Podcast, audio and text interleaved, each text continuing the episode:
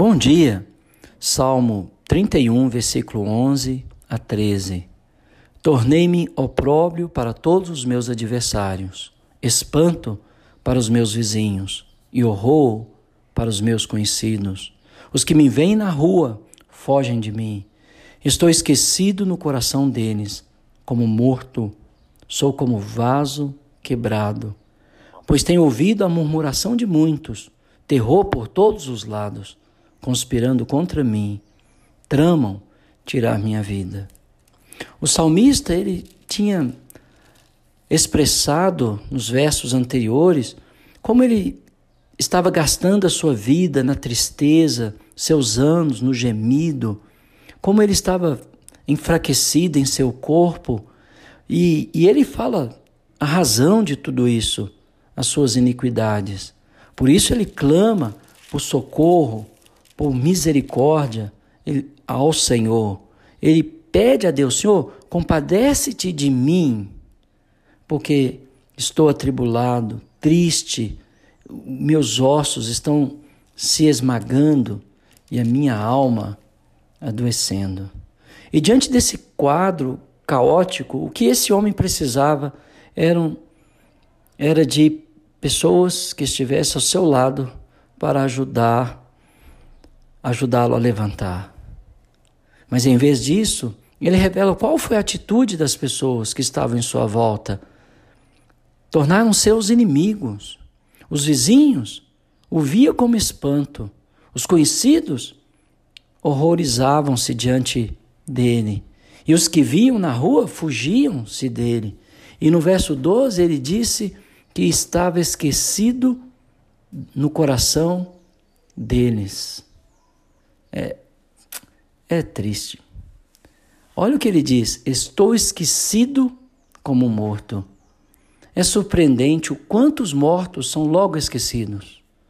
Quantos de nós conhecem os nomes de nossos avós? Geralmente caminhamos por um cemitério de sepulcros abandonados. Ninguém sabe quem está ali sepultado e ninguém se importa. O salmista estava numa situação tão dolorosa que as pessoas não se importavam com a sua alma, não se importava com seu coração.